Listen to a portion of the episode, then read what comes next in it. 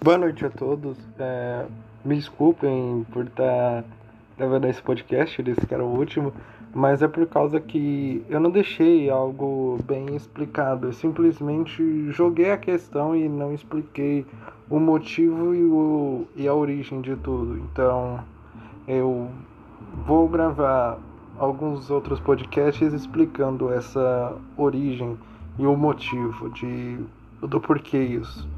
Também porque tem outras coisas que eu não consegui explicar, como a, a, o paradoxo da Matrix, que é um princípio em que a humanidade evolui uma AI e para impedir que essa AI domine o mundo e se considere um deus, vamos considerar assim, eles desenvolvem um mundo para conviver junto com essa AI.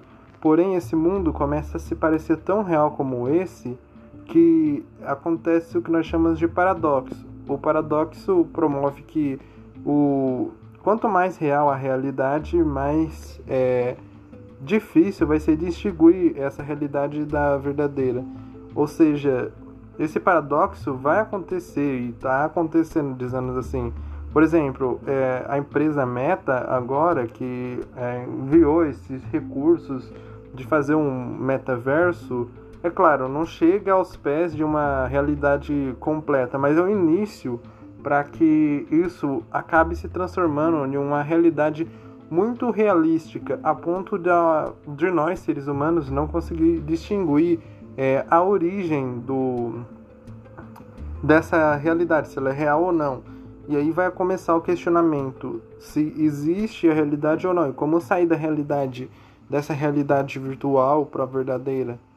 Porque a tecnologia está evoluindo a ponto de que logo em breve as conexões com o cérebro humano e a internet vão se tornar algo tão implícitos que os sentidos, como tato, olfato, o que faz a gente perceptir a realidade, vão se conectar nessas redes.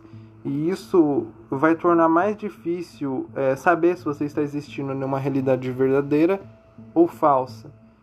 E eu acho que eu devo explicar isso e mais outras coisas antes de encerrar de vez.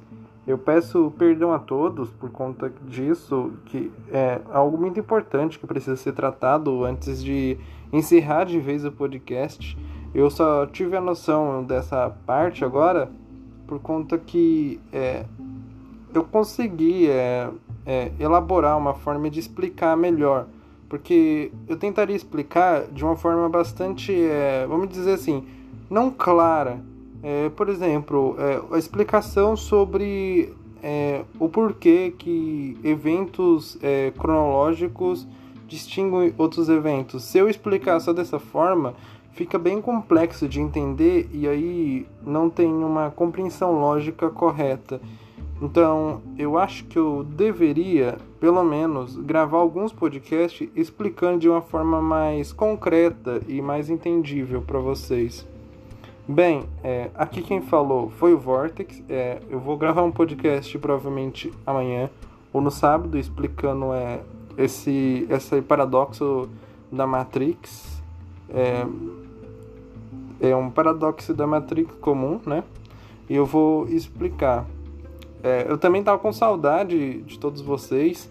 E talvez mais pra frente, depois que eu terminar esses outros podcasts explicando algo mais concreto, depois que eu conseguir ter, é, me adaptar, me controlar e ter um, mais tempo, eu volte a gravar podcasts.